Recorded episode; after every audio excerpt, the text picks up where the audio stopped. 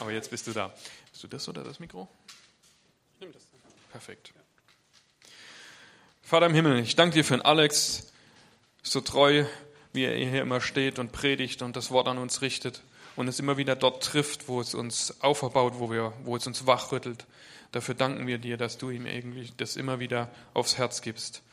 Vater im Himmel, wir danken dir, dass er jetzt auch am Ende der Ferien, ich weiß, dass er Lehrer ist, dass er jetzt noch einmal in der ganzen Vorbereitung sich die Zeit nimmt, hier zu stehen, dir zu dienen. Und ich bete ganz, ganz kräftig, dass du ihm die Zeit für die Familie und auch für seinen Job dann auch wieder zurückgibst, die er jetzt hier investiert hat. Amen. Vielen Dank. Das Gebet hat mich richtig gesegnet, muss ich sagen. Dankeschön. Ja, Weißt du noch oder glaubst du schon Teil 3 von 3? Die ersten zwei hat ja unser Meister hier schon wunderbar abgehandelt. Ähm, und ich habe mir gedacht, wenn der Titel von dieser Predigtreihe schon mal eine Frage ist, dann mache ich einfach mal so weiter und möchte euch heute mit Fragen konfrontieren. Und zwar als erstes möchte ich ganz kurz noch aufgreifen, was der Uwe schon in seinen beiden Predigten eigentlich als Schwerpunkt ausgeführt hat, was so ziemlich die zentralste Sache ist, die uns da trifft, nämlich soll man Leid erklären, soll man Leid mit Schuld erklären. Und die Fragen, die ich heute ganz kurz einfach anreißen möchte, also ihr seht, es sind sechs Punkte und ähm, jeder, der etwas vorträgt oder präsentiert, weiß, wenn er in 40 Minuten sechs Punkte behandeln muss, dann kann man das nicht so ausführlich machen. Deswegen werde ich das natürlich nur anreißen und werde euch kurz was zu den Fragen sagen und euch dann ganz persönlich selber fragen, wie ist es in eurem Leben? Also es soll nicht nur darum gehen, dass ich euch jetzt was erzähle, sondern ihr sollt verändert aus diesem Gottesdienst rausgehen und ihr sollt Fragen in eurem Herzen umwühlen, die euer Leben verändern. Und die Fragen, die ich interessant finde, sind, wieso wollen wir alles verstehen?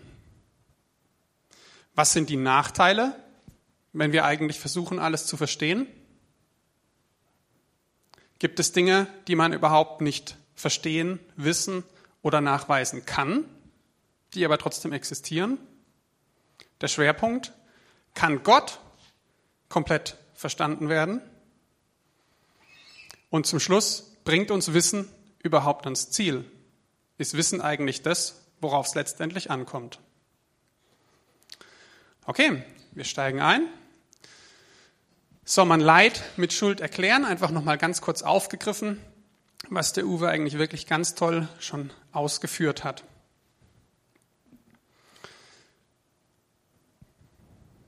Und zwar versuchen wir Leid ständig theologisch zu erklären. Wir haben das bei Hiob gesehen, dass äh, was seine Freunde für ihn hatten, war, waren eigentlich Ratschläge. Als er Hilfe gebraucht hat, als er jemand gebraucht hat, der ihn aufrichtet, sind eigentlich nur Erklärungen gekommen. Und ähm, ich muss mal kurz schauen, ob meine Folien funktionieren. Ja. Ich habe da eine Geschichte, die ich interessant fand, und zwar, ähm, ja, dahinter steckt ja so dieses Konzept, jeder bekommt, was er verdient. Das ist so ein Spruch, der sich bei uns ins Hirn eingebrannt hat und der durch alle möglichen Weltreligionen, alle Zeitalter immer mal wieder auftaucht. Jeder bekommt es, was er verdient. Und es fühlt sich richtig gut an irgendwie, oder? Zumindest sagt es unser Gerechtigkeitssinn, ach, das ist aber schön. Aber ich glaube nicht, dass das der Kern des Evangeliums ist. Gott sei Dank. Krieg ich nicht, was ich verdiene. Haha, oder? Eine Geschichte, ich bin mit einer Kollegin mal auf Studienfahrt gefahren und ähm, das war eine Menge Fahrerei, viele, viele Stunden. Und irgendwann tut dann, dann schon der Po weh, wenn man dann acht Stunden hinfährt nach Italien. Und am Tag fährt man mehrere Stunden rum und irgendwann kommen wir auch noch in einen Riesenstau. Und es geht gar nichts mehr. Wir bleiben einfach stehen und wir wissen nicht, woran es liegt. Wir wollen eigentlich nur nach Hause, alles sind erschöpft. Und dann sehen wir so ganz vorne, hat sich ein Lasterfahrer, also das war nicht die Ursache des Staus, aber der hat einfach gesagt, na, wenn ich nicht weiterkomme, dann kommt ihr auch nicht weiter. Und der hat sich in die Mitte von dieser Fahrbahn gestellt. Und dann sind halt zwei Spuren gestanden, nichts ging. Klar, vorne war noch weiter Stau, aber man hätte ruhig mal auffahren können oder so. Und der, der stand da in der Mitte. Und da standen wir dann eine Stunde oder eineinhalb, glaube ich. Und das hat uns richtig frustriert. Als es dann weiterging, sind wir vorbeigefahren Und meine Kollegin guckt ganz aus dem Fenster. Gell? Karma, Karma. Ja, ja. Jeder kriegt, was er verdient. Ja, ja. Das hat sie so gedacht und gesagt. Und habe ich auch überlegt, ist das, was wir Christen denken sollten? Das, was wir Christen sagen sollten? So alles kommt zu dir zurück. Du kriegst schon das, was du verdienst. Hat auch mal ein Freund zu mir gesagt. Seine Lebensphilosophie ist, ja, ich glaube, Alex, jeder kriegt einfach das, was er verdient. Und das ist zum Glück bei uns nicht so. Es ist völlig anders als das Christentum. Wir kriegen überhaupt nicht das, was wir verdienen. Gott sei Dank. Im Epheser können wir das nachlesen, dass Gottes Barmherzigkeit groß ist. Wegen unserer Sünden waren wir in Gottes Augen tot. Doch er hat uns so sehr geliebt, dass er uns mit Christus neues Leben schenkte. Schenken. Etwas schenken ist unverdient.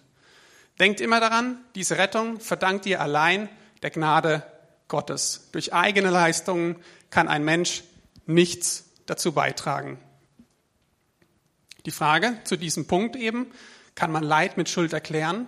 Soll man es erklären? Wie tief steckt es in dir drin? Dass du denkst, ich bekomme, was ich verdiene? Also muss ich auch was leisten. Frag dich das mal in Ruhe zu Hause. Nicht nur in den fünf Sekunden, in denen ich jetzt Sprechpause habe, sondern trag das mal in dein tägliches Gebet und wälzt es mal um. Wie tief steckt es drin, dass du denkst, ich bekomme, was ich verdiene, also muss ich was tun?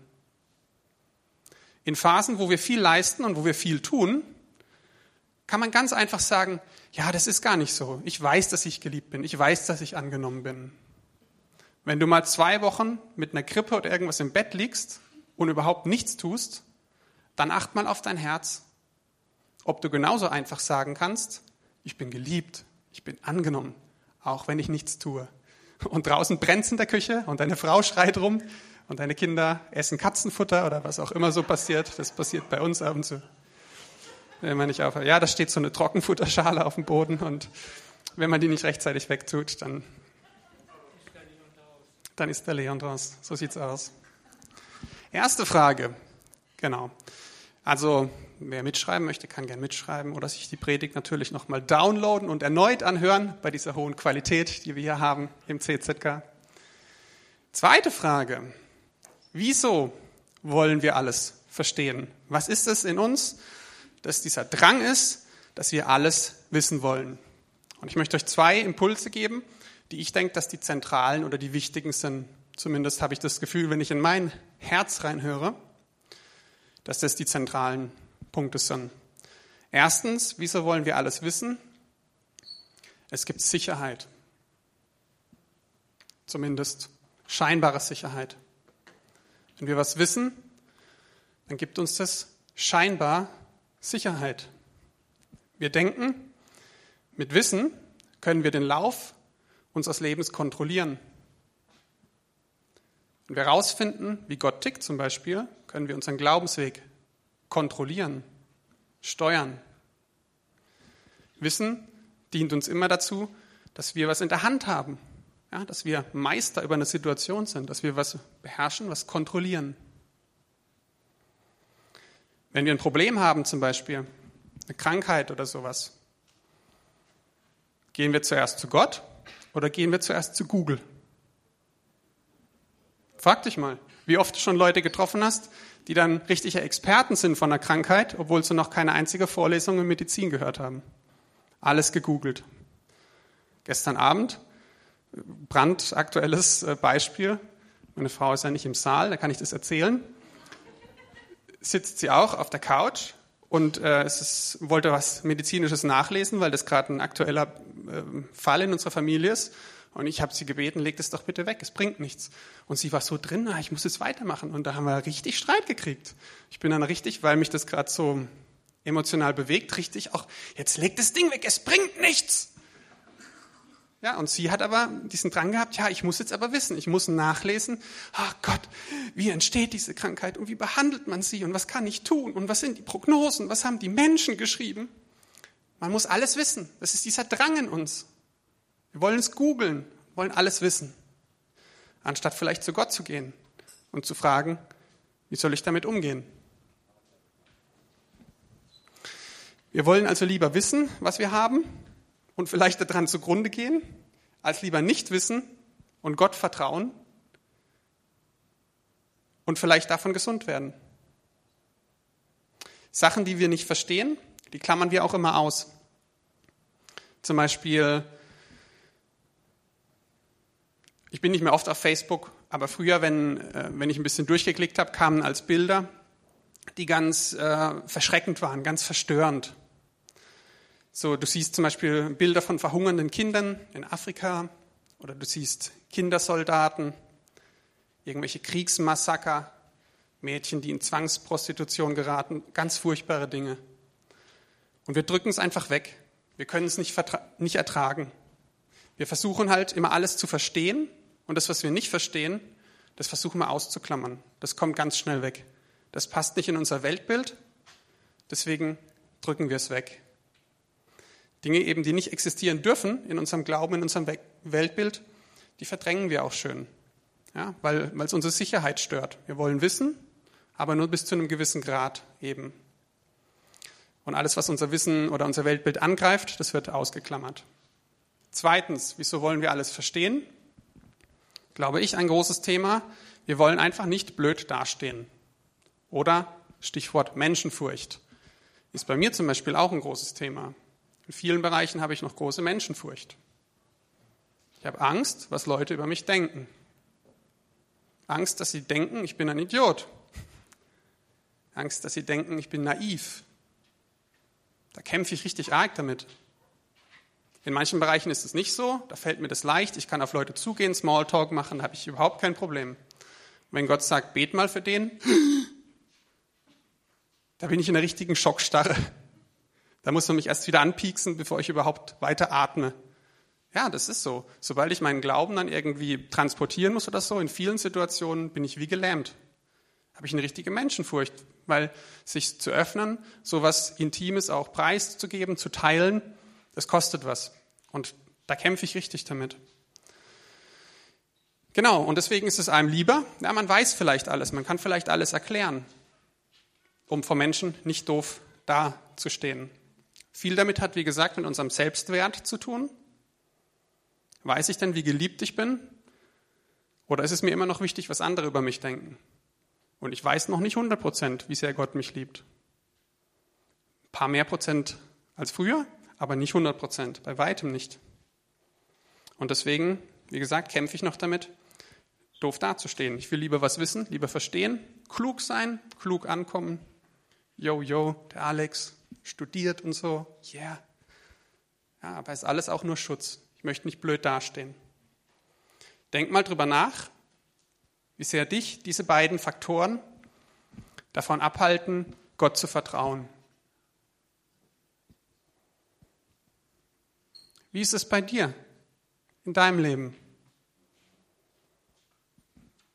Willst du oft lieber Sicherheit haben durch Wissen oder fällt es dir ganz einfach, Gott zu vertrauen?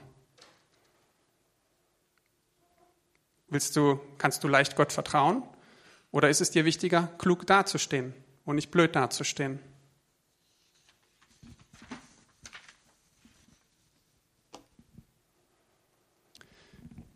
Nächste Frage.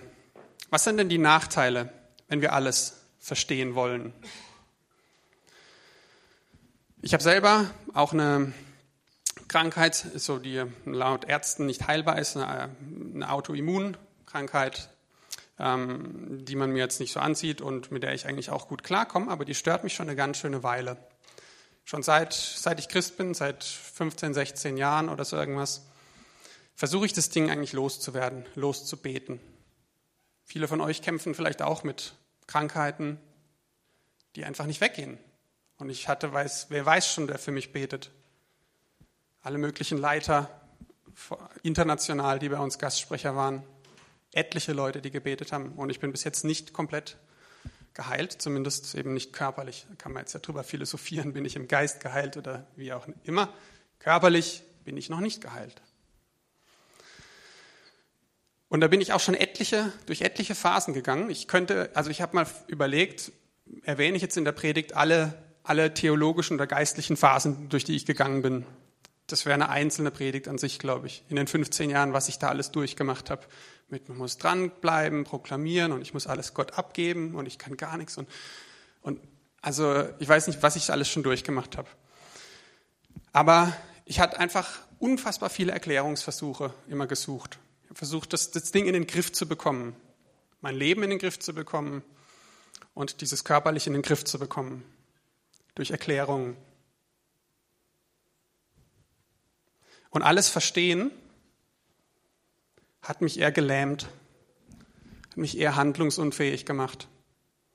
Irgendwann war ich so, dass ich einfach immer nur diese Frage klären musste, so dass es für mich, ich konnte dann teilweise gar nicht mehr rausgehen und für andere Leute beten, weil ich gedacht habe, ich muss erst diese Frage für mich klären. Solange ich das nicht weiß, ob Gott wirklich heilt und immer heilt und mich heilt, kann ich auch nicht mit Zuversicht für andere beten.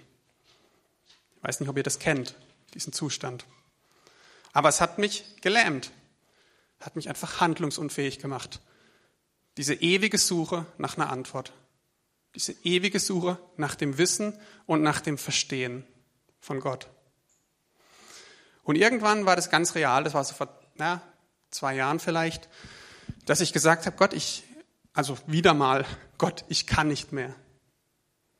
Und diesmal war es ein bisschen anders, was ich jetzt erst im Nachhinein verstanden habe. Ich hatte schon etliche Phasen, wo ich gesagt habe, Gott, ich kann nicht mehr. Und es war wieder eine. Aber sie war anders, Deswegen, ich habe zu Gott zum ersten Mal gesagt, hör zu, ich verstehe es nicht. Ich verstehe dich nicht. Ich verstehe nicht, warum du deine generelle Zusage zur Heilung gibst, dass du die Heilung bist, dass du sie am Kreuz erkaufst, aber dass ich sie nicht haben kann. Obwohl ich 15 Jahre drum kämpfe und dies und das mache und obwohl es kommt auch nicht auf meine Taten an, sondern auf dich und bli und bla. Ich verstehe es nicht aber ich will dir vertrauen. Und es ist mir egal, ob ich das verstehe oder nicht. Ich will jetzt für andere beten, weil ich glaube, dass du der Heiler bist. Und das war ein Wendepunkt, muss ich sagen. Das war wirklich ein Wendepunkt. Ich hab, kann jetzt nicht sagen, dass ich ein Wunderheiler bin, aber ich habe gesehen, dass ich für Menschen bete und dass die augenblicklich von, von Wirbelsäulenschmerzen geheilt werden, die sie 35 Jahre hatten. Das habe ich vorher nicht gesehen. Ich habe für Leute gebetet und es sind Dämonen ausgefahren. Habe ich vorher nicht gesehen. Und ich glaube, weiß es nicht, vielleicht werde ich in Retrospekt das noch besser erkennen, aber das war einer der Wendepunkte, dass ich gesagt habe, ich kann es nicht verstehen. Und es soll mir aber auch nicht im Weg stehen. Ich möchte nicht erst verstehen müssen und dann mit dir gehen. Funktioniert nicht.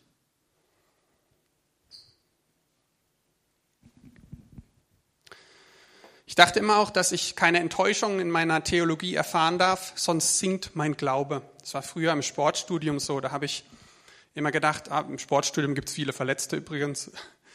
Und ähm, da habe ich immer gedacht, ja, ich kann jetzt, also ich möchte jetzt nicht zu dem hingehen, beten und erleben, dass er nicht geheilt wird weil das bringt meine Theologie durcheinander. Ist ganz peinlich, dieser Gedanke.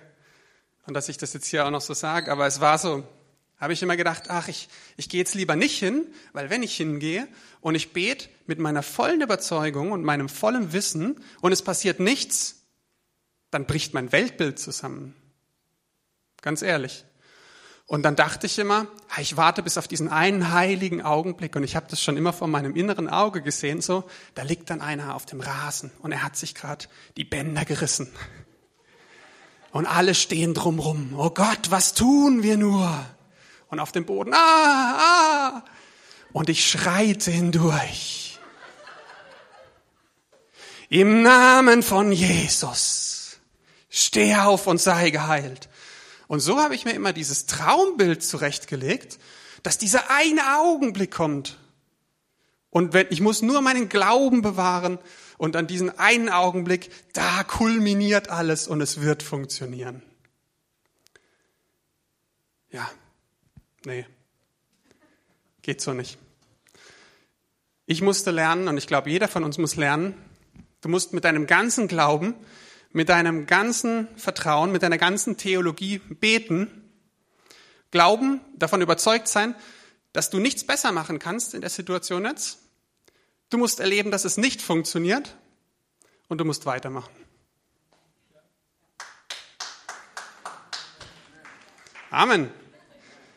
Irgendjemand applaudiert, das ist gut, gutes Zeichen. Ja, ich weiß nicht, wie ich es anders erklären soll. Also, ich weiß nicht mal, ob ich recht habe, aber das ist das, was ich erfahren habe. Zumindest ist das der Weg, der mir jetzt Resultate bringt oder wo ich das Gefühl habe, ich bin, ich bin frei, ich kann den Weg gehen. Ja. Okay, ein weiterer Nachteil, wenn wir alles verstehen wollen. Verstehen ist eben der Versuch, wie ich gerade beschrieben habe, nicht vertrauen zu müssen. War auch schon der allererste Fehler, den wir als Menschheit begangen haben, nämlich dass wir vom Baum der Erkenntnis, interessant, gegessen haben. Hätte ja auch der Baum der Schönheit sein können oder was weiß ich, der Baum der Stärke, aber es war der Baum der Erkenntnis. Und die Versuchung war, so zu sein wie Gott. Eva kämpft damit, 1. Mose 3,6, und sie, sie würde klug davon werden, von dem, was sie ist. Das war das, was sie wollte. Sie wollte verstehen und damit das Vertrauen ersetzen. Und ich glaube, dass das die Reise unseres Lebens ist. Dass wir lernen, Gott zu vertrauen. Ganz, ganz einfach. Ich glaube, das ist die Reise unseres Lebens. Wir müssen lernen, Gott wieder zu vertrauen. Findest du dich da drin auch wieder? Bist du manchmal gelähmt davon, dass du zuerst Dinge verstehen möchtest bevor du sie umsetzt. Und bevor du sie nicht verstanden hast, traust du dich nicht, es umzusetzen. Ist es manchmal so, dass du gern was verstehst, weil es dir einfach schwerfällt, loszulassen und zu sagen, ich vertraue. Wenn das so ist, wälz es um. Bring es vor Gott. Sprich mit ihm. Ganz ehrlich. Nur er kann das ändern. Auch nicht auf morgen, vielleicht nicht nächste Woche, nicht nächsten Monat, oder vielleicht auch nicht nächstes Jahr, aber irgendwann kommt's. Eine spannende Frage ist auch, gibt es Dinge, die man gar nicht wissen kann? Wenn unser, unser Predigttitel ist, weißt du noch oder glaubst du schon? Gibt es überhaupt Dinge, die man nicht wissen kann? Es gibt viele, die sagen, ich glaube nur, was man beweisen kann. Und das ist eine ganz sichere Aussage. Da kann dir niemand ans Bein pinkeln. Die ist ganz wunderbar. Ich glaube nur das, was man beweisen kann. Dann glaubst du zwar theoretisch nie was Falsches, aber genauso sicher ist auch, dass du die Realität nur mit Scheunenklappen siehst. Du siehst nur so einen kleinen Ausschnitt der Realität und klammerst ganz viel aus, weil du es nicht beweisen kannst. Die wichtigsten Dinge im Leben, die kannst du nicht beweisen. Die wichtigsten Dinge im Leben kannst du nicht beweisen. Beispiel, Moral. Der Zack und ich sind letztes Jahr mal in Karlsruhe rumgelaufen, haben Leute angesprochen, was sie denn so vom christlichen Glauben halten. Und da haben wir mit einem eine Diskussion gehabt, ähm, glaubst du, es gibt so Moral? Glaubst du, es gibt richtig und falsch? You remember? Und das war richtig interessant, weil er hat dann gesagt, ja, Moral ist so ein menschliches Konstrukt. Also wenn du jetzt jemand fragst, dann sagt er hier was anderes, wie jemand in Indien zum Beispiel. Es gibt, es gibt einfach nichts Absolutes. Es kommt darauf an, in welcher Gesellschaft du bist. Und dann haben wir ihm angefangen, Fragen zu stellen. Ja, okay. Das heißt, also angenommen, jetzt kommt eine Bande von Männern und verprügelt jemand anders, schlägt ihn tot, weil sie fünf Dollar rauben wollen und der andere hat nichts gemacht. Ist das richtig oder falsch? Und ähm, dann sagt er, ja, das ist falsch. Dann frage ich ihn, ja, wieso? Ja, das ist falsch. Ja, wieso? Du sagst doch gerade selber, es ist alles relativ. Wenn ich nach Indien gehe, vielleicht sagt dann jemand, ah, das ist in Ordnung. Und jetzt hör mal in dich rein. Glaubst du nicht, dass jeder Mensch sagen würde, wenn er das erlebt, das ist falsch? Es gibt absolute. Es gibt richtig und falsch. Aber du kannst es nicht beweisen. Es gibt ein moralisches Gesetz, aber es gibt keine wissenschaftliche Methode, die dieses Gesetz nachweisen kann. Das heißt aber nicht, dass es nicht existiert. Genauso wie die Liebe. Wenn irgendwas das Wichtigste ist in unserem Leben, ist es die Liebe. Kannst du Liebe beweisen? Nein.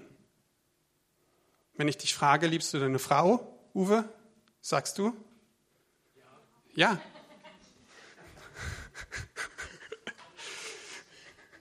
Ja, es kam wie aus der Pistole. Ja, ja. Dann sage ich, beweis es mir. Was kannst du jetzt machen? Du kannst vielleicht sagen, ja, ich kümmere, mein, ich kümmere mich mein ganzes Leben lang um sie schon. Ich würde für sie sterben, kannst du sagen. Ja, kann ich behaupten, na gut, ähm, das hat nichts mit Liebe zu tun, du willst nur beweisen, dass du recht hast. Kann ich alles, kann ich alles eine andere These draus machen? Kann ich alles ihm rumdrehen? Ich, kann, ich könnte bei allem, was er sagt, was er schon für seine Frau getan hat, was er empfindet, könnte ich sagen, ach, das sind nur chemische Abläufe in deinem Körper und es ist nur irgendwas, was du tust, damit du dich gut fühlst oder damit du jemand hast, der dir was kocht. Ich könnte alles rumdrehen. Er kann es mir nicht beweisen. Und wenn ich euch frage, gibt es Liebe? Würde keiner Nein sagen. Klar gibt es Liebe. Aber wir können Dinge nicht beweisen und das muss uns einfach klar sein. Auch wenn wir anderen Leuten begegnen, und die sagen, ja, beweis mir mal, dass es Gott gibt. Beweis mir mal, dass es Gott nicht gibt. Es gibt einfach Dinge, die wir nicht mit Sicherheit wissen können. Die wichtigsten Dinge im Leben können wir nicht beweisen. Und man muss auch nicht alles verstehen, um vertrauen zu können. Zum Beispiel, also ich bringe jetzt mal, ich gehe jetzt mal von der geistigen Dimension mal ins ganz Praktische. Die Aussage, du musst nicht alles verstehen, um vertrauen zu können.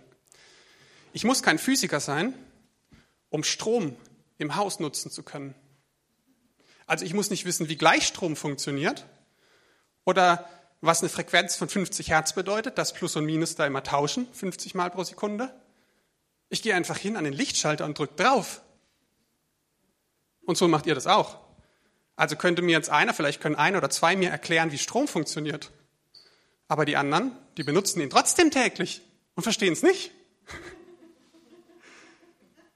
Also wieso denken wir eigentlich, wir müssen Gott komplett verstehen, um zu ihm beten zu können? Wieso denken wir, wir müssen Heilung komplett verstehen, um anzufangen, für andere Leute zu beten?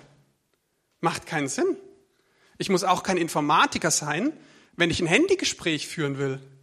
Ich muss nicht wissen, wie ein Satellit funktioniert, in welcher Umlaufbahn der da geht und, und welche Transmitter da jetzt das Signal aussenden. Ich klappe das Ding auf oder hol's raus und wähle eine Nummer. Hey, im Glauben kann das genauso sein. Wir müssen nicht alles verstehen, wir können es trotzdem benutzen. Gott kümmert sich doch drum. Gott hat die Hintergründe geschaffen, er kennt es, er hält es zusammen und wir müssen es nicht verstehen, können aber trotzdem Gnade in Anspruch nehmen. Okay, nehmen wir uns genug Zeit. Nimmst du dir genug Zeit, um auf deine Seele zu hören? Nimmst du dir genug Zeit im Alltag, um die wichtigen Dinge zu erkennen? Auch die, die du nicht beweisen kannst. Wichtige Frage. Oft sind wir so beschäftigt und denken, ja, ich muss jetzt erst noch Bibel, Beweise, Belege für finden. Und dein Herz spricht eigentlich so eine deutliche Sprache zu dir oft und wir ignorieren es.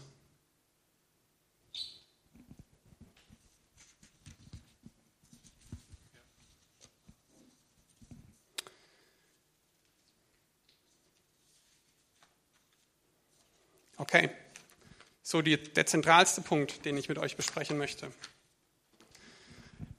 Dann nehme ich mal noch einen Schluck vorher. Kann Gott komplett verstanden werden?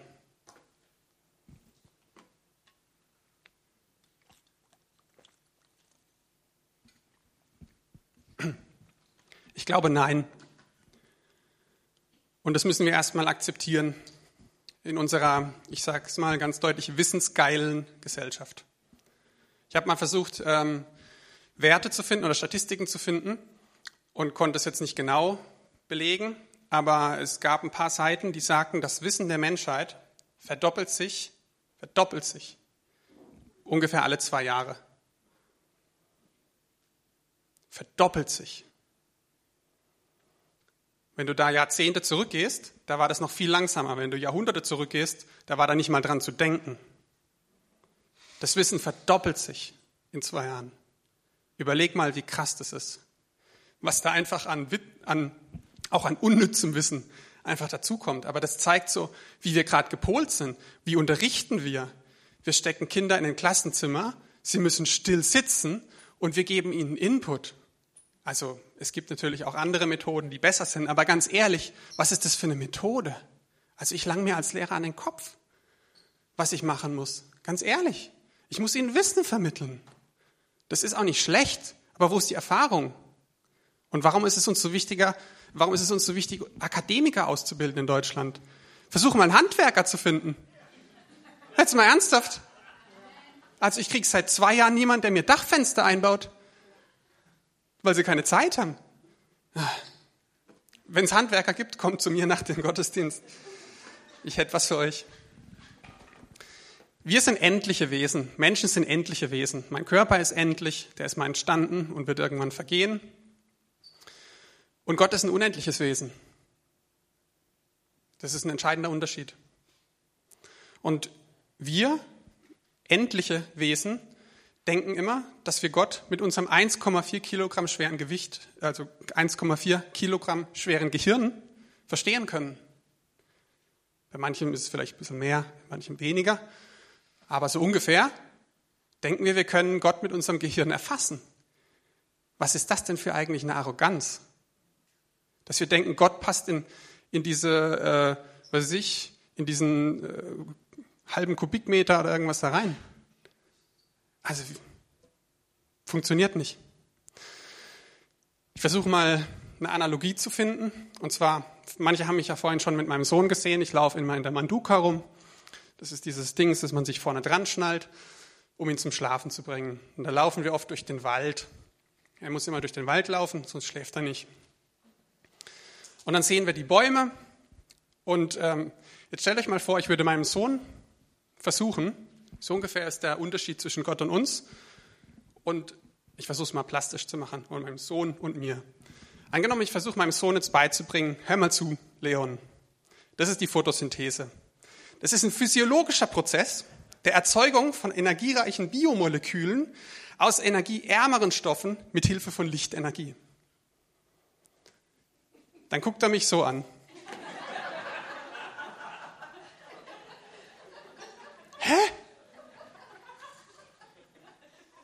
Und so ungefähr, denke ich, sind unsere Versuche, wenn wir, wenn wir als sagen, Gott, erklär mir das mal. Wenn er es uns wirklich erklären würde, dann würden wir so, so gucken. Das heißt, alles, was er versteht, ist eigentlich, wenn ich jetzt, wenn ich meinen Arm weit genug ausstrecke und dieses Blatt abreiß und es mir dann in den Mund stecke, dann fühlt sich das witzig an. Das ist seine Welt, das ist das, was er versteht. Photosynthese hat er keine Ahnung, was das ist, ganz ehrlich. Er versteht es einfach nicht. Und so ähnlich ist es bei uns auch. Wenn Gott anfangen würde, uns zu erklären, wie er tickt, da würden wir alles so gucken. Gottes Gedanken sind einfach nicht unsere Gedanken. Und seine Wege sind einfach nicht unsere Wege. Also nicht mal annähernd, gell? Nicht mal annähernd. Ich habe euch ja auch schon von meiner Katze erzählt. Das ist quasi mein anderes Kind, Jamie. Und ähm, diese Katze ist wirklich was ganz Besonderes für mich. Wir haben die vor zwei Jahren gekriegt und vor einem Jahr ist sie verschwunden, ungefähr genau vor einem Jahr. Am 21.08. war das. Und ähm, ja, ist einfach nicht mehr wiedergekommen. Und ähm, da war für mich zum Beispiel auch, also ich hole vielleicht mal ganz kurz aus und sage einfach, die Katze bedeutet mir einfach unglaublich viel. Es ist wirklich wie ein kleines Kindchen für mich. Ich habe das manchen Leuten erzählt und sie konnten es nicht, manche konnten es verstehen, manche konnten es nicht so ganz verstehen. Aber ich möchte euch mal kurz eine Bibelstelle zeigen. Das hat jetzt zwar gerade nichts damit zu tun, Aber nur, dass ihr das ähm, versteht. Der Prophet Nathan kommt zu David, nachdem David gesündigt hat, nachdem er äh, mit Bathseba geschlafen hat. Und er bringt ihm ein Gleichnis.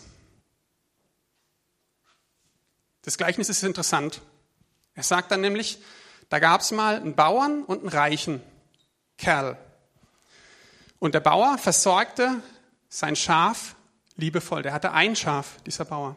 Der versorgte es liebevoll und zog es zusammen mit seinen Kindern groß. Es durfte sogar aus seinem Teller essen und aus seinem Becher trinken. Und nachts schlief es in seinen Armen. Es war für ihn wie eine Tochter. Also hier kommt ein Prophet Gottes und bringt jetzt so ein Gleichnis, ein Bildnis dafür, dass jemand ein Schaf hatte, das er geliebt hat wie seine Tochter. Und David sagt jetzt nicht, was ist das für ein lächerliches Gleichnis? Nee, David nimmt es voll ernst. Er kann das verstehen, er kann das nachvollziehen und er erkennt sogar, dass er damit gemeint ist. Ja? Und auch wenn es für euch nicht ganz so zugänglich ist, aber diese, diese Katze ist wirklich für mich, ähm, ja, hat mir so viel bedeutet einfach. War wirklich wie ein kleines Kind. Die hat auch auf meinem Schoß geschlafen. Abends, wenn ich auf der Couch lag, kam sie immer hoch und hat sich dann auf mich draufgelegt. Und dann hat Kim gesagt, kannst du noch die Küche aufräumen? Nee, geht nicht. Die Katze liegt auf mir. Ja, wirklich, das war mir dann wichtiger. Ich habe die, Küche dann vielleicht später aufgeräumt. Aber äh, das, ich habe die Momente einfach echt genossen. Jeder Moment war irgendwie kostbar für mich. Genau, und im August, Mitte August verschwindet sie dann halt. Und da hat meine Theologie auch komplett versagt. Kann ich Gott verstehen? Ich habe für sie jedes Mal, wenn, wenn sie raus ist, habe ich gebetet. Ich bete, dass, äh, dass zwei Engel dich begleiten, die gut mit Katzen umgehen können, dass jede Gefahr von dir fernbleibt und dass du ein langes, gesundes Leben hast bei uns in Jesu Namen.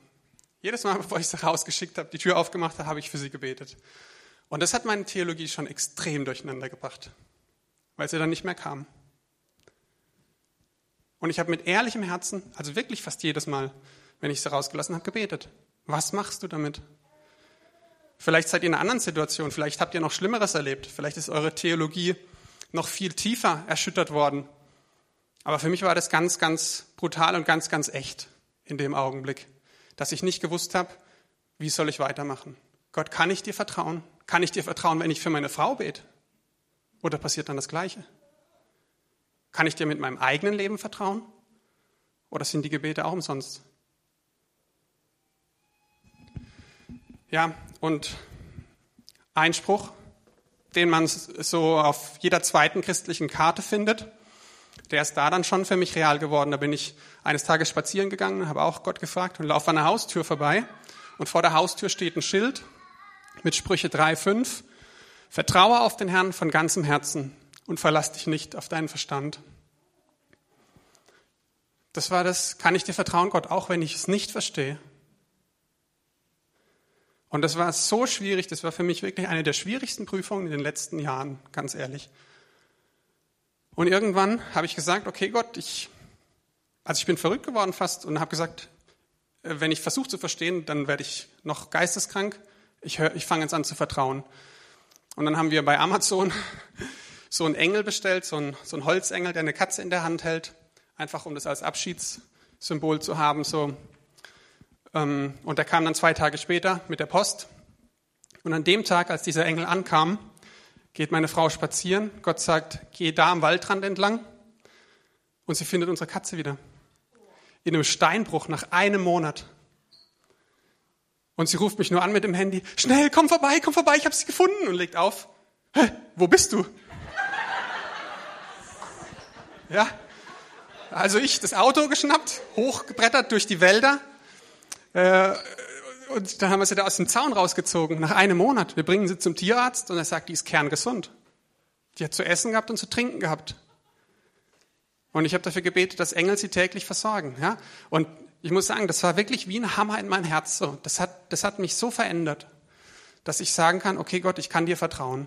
Und inzwischen ist es auch in Ordnung. Ich kann sie rauslassen und wenn sie nicht wiederkommt, weiß ich, es ist okay. Das ist okay dann für mich.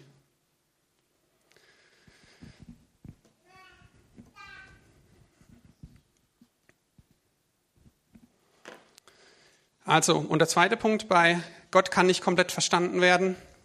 Das habe ich gerade dieses Wochenende gehört, äh, oder unter der Woche muss ich ehrlich sagen, ist, äh, dass Gott unendlich ist. Eine schöne Veranschaulichung dafür. Und zwar, Gott sagt im 2. Mose 3, 14, also ähm, Gott begegnet Mose im brennenden Busch und spricht zu ihm.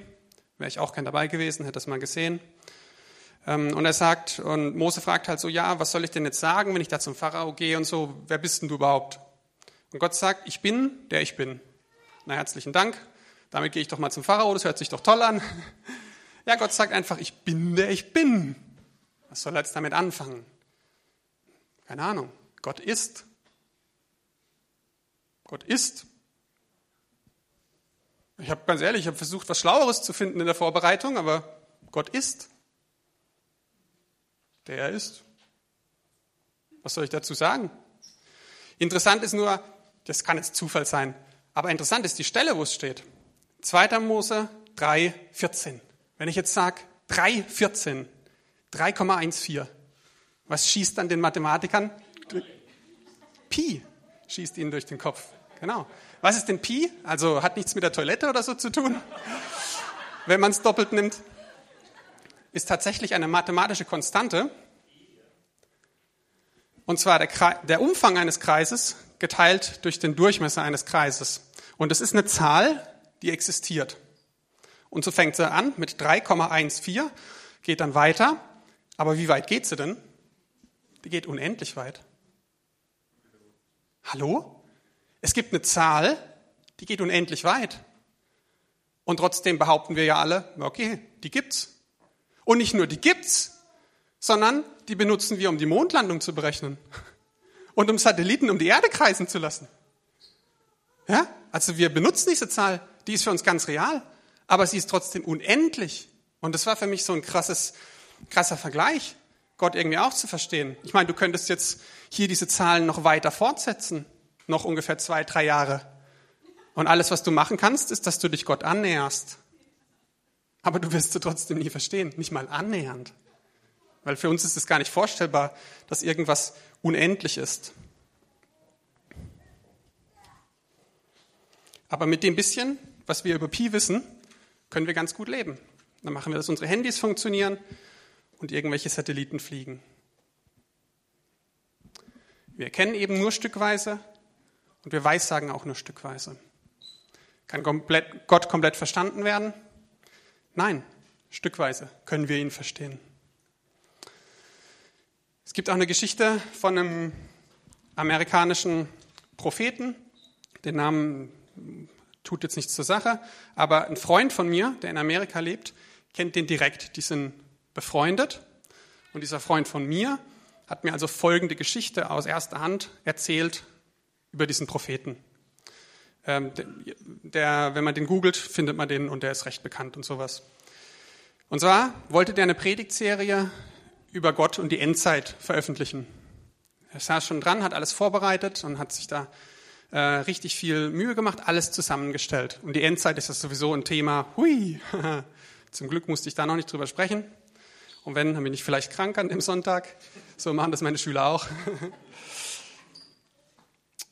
Also, er hatte eine Predigtreihe über die Endzeit vorbereitet und sich richtig viel Mühe gegeben, schon überlegt, oh, kann man Buch draus machen, kann man die Reihe draus machen und so weiter. Sitzt also in seinem, ähm, in seinem Office an dem Sonntag, an dem er die erste Predigtserie oder an dem er die erste Predigt dieser Serie vor seiner Gemeinde vortragen möchte. Und dann kommt Jesus in sein Zimmer. Und das passiert meistens nur, wenn es wichtig ist. Und er nimmt ihn mit woanders hin, so dass er das sehen kann. Also wie das bei Propheten genau funktioniert, kann ich jetzt nicht so sagen. Er nimmt ihn halt mit woanders hin. Lass wir es mal so stehen. Vielleicht passiert das ja mit mir auch irgendwann mal. Aber er nimmt ihn mit an einen Sandstrand. Ein kristallklares Wasser und unendlich Sand in allen drei Richtungen. Entlang des Wassers und ins Landesinnere. Unendlich weit Sand. Man sieht nichts anderes. Und Gott fragt ihn, weißt du, was das ist? Und er so ein bisschen verschüchtert, nee, nicht so richtig. Und Gott sagt, these are the sands of truth. Das ist der Sand der Wahrheit. der Sand des Wissens, Sand der Erkenntnis sozusagen. Und dann beugt sich Jesus und nimmt eine Handvoll Sand in seine Hand und fragt ihn, weißt du, was das ist? Dann sagt er, nein. Und Jesus sagt, das ist alles, was die Menschheit jemals über mich gewusst hat. Unendlich Sand in allen drei Richtungen.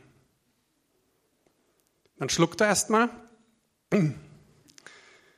Jesus schüttet den Sand aus und behält ein einziges Sandkorn in der Hand und fragt ihn, weißt du, was das ist? Er sagt, nein. Jesus sagt, das ist das, was du über mich weißt.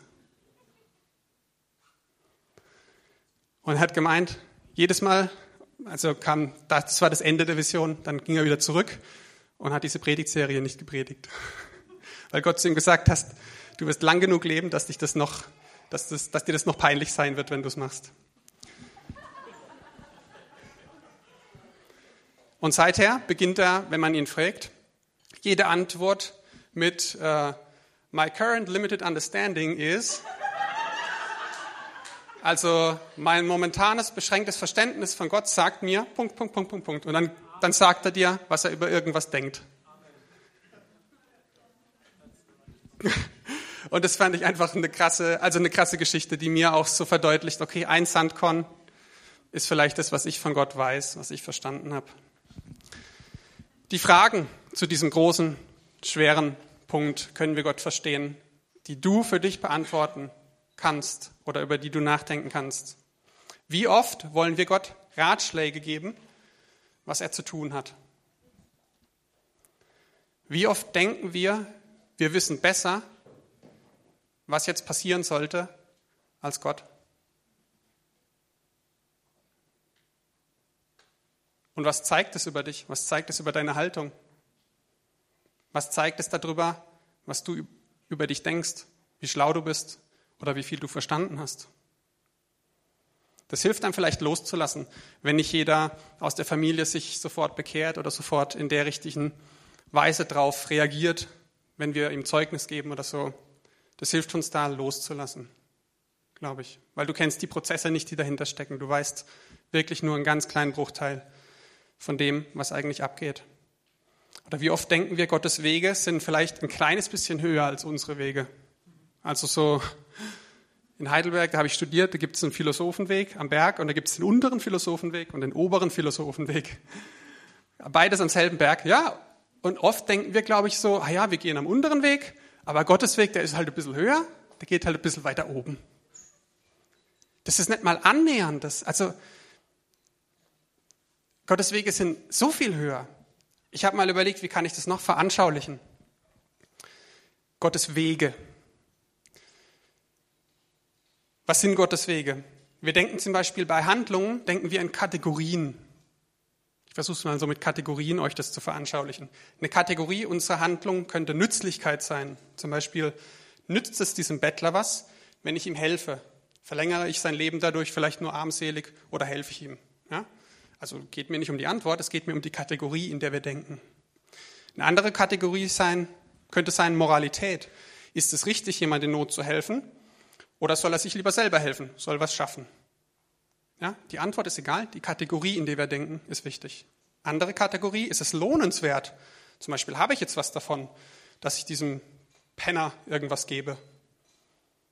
Oder ist es ehrenwert? Tue ich das Richtige Unabhängig von meiner persönlichen Situation tue ich das Richtige, wenn ich jemand helfe. Oder ist die Kategorie, ist das machbar? Habe ich noch genug Geld übrig? Ja, das sind alles Dinge, die einem durch den Kopf gehen, wenn man jemand begegnet. Fünf Kategorien. Mehr sind mir jetzt nicht eingefallen, als ich mir dieses Beispiel mit dem Obdachlosen überlegt habe. Aber Gottes Wege sind höher als unsere, bedeutet vielleicht Folgendes. In der Handlung denke ich über fünf Kategorien nach. Nützlichkeit, Moralität, lohnenswert, ehrenwert, machbar.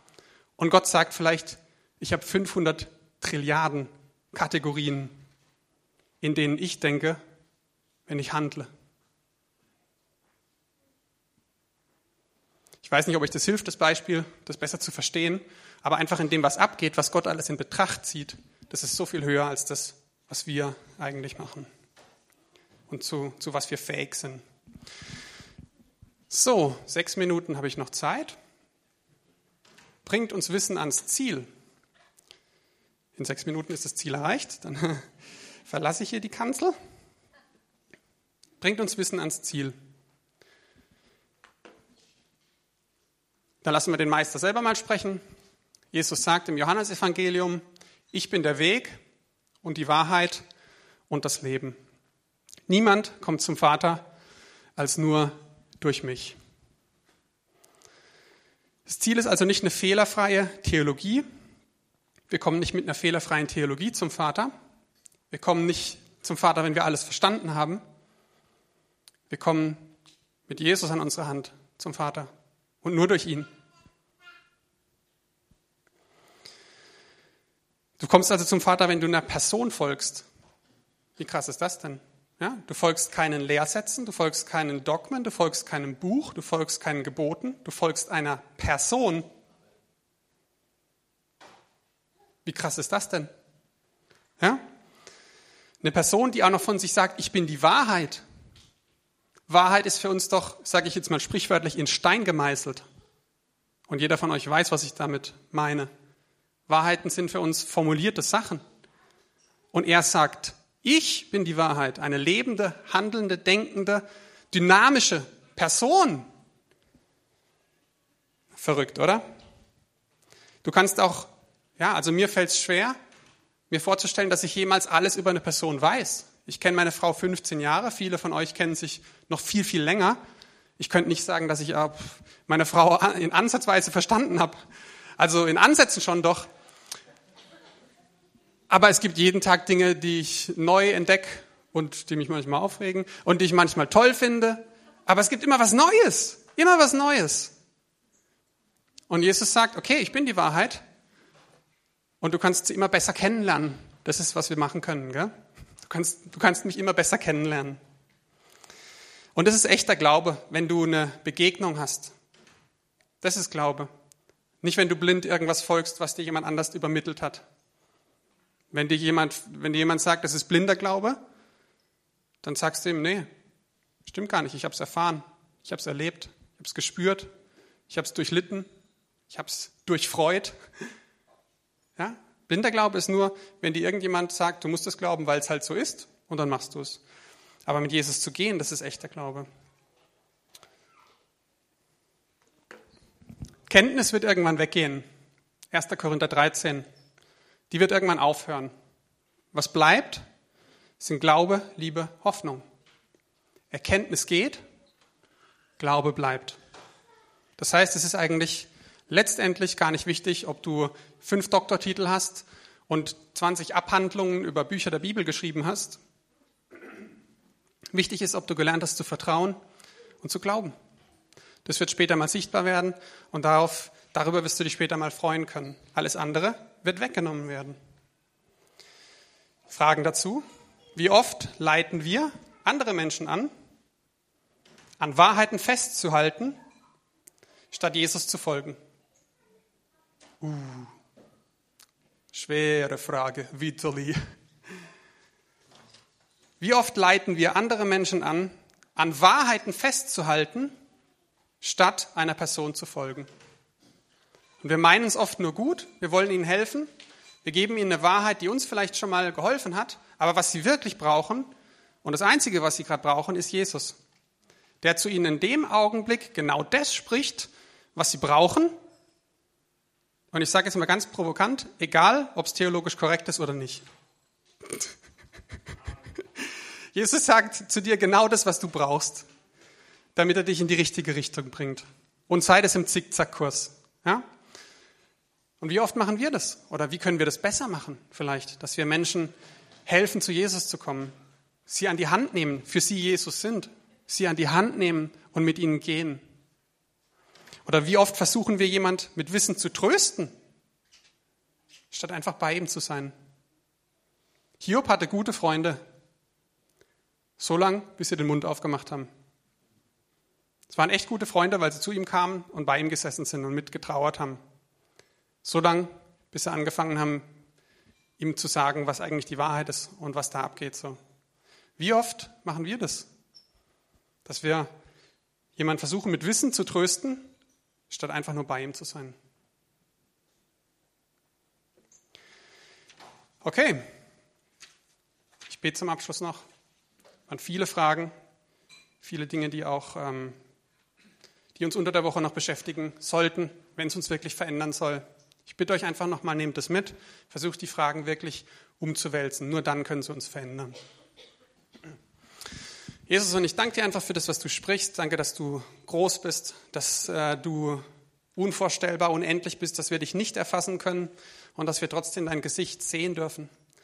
Dass du dich uns zeigst in der Weise, wie wir es verstehen, dass du mit uns gehst. Und ich bete, dass wir einfach diesen Schritt machen, dass wir das Verstehen loslassen können und dass wir anfangen können zu vertrauen, egal in welcher Situation. Amen.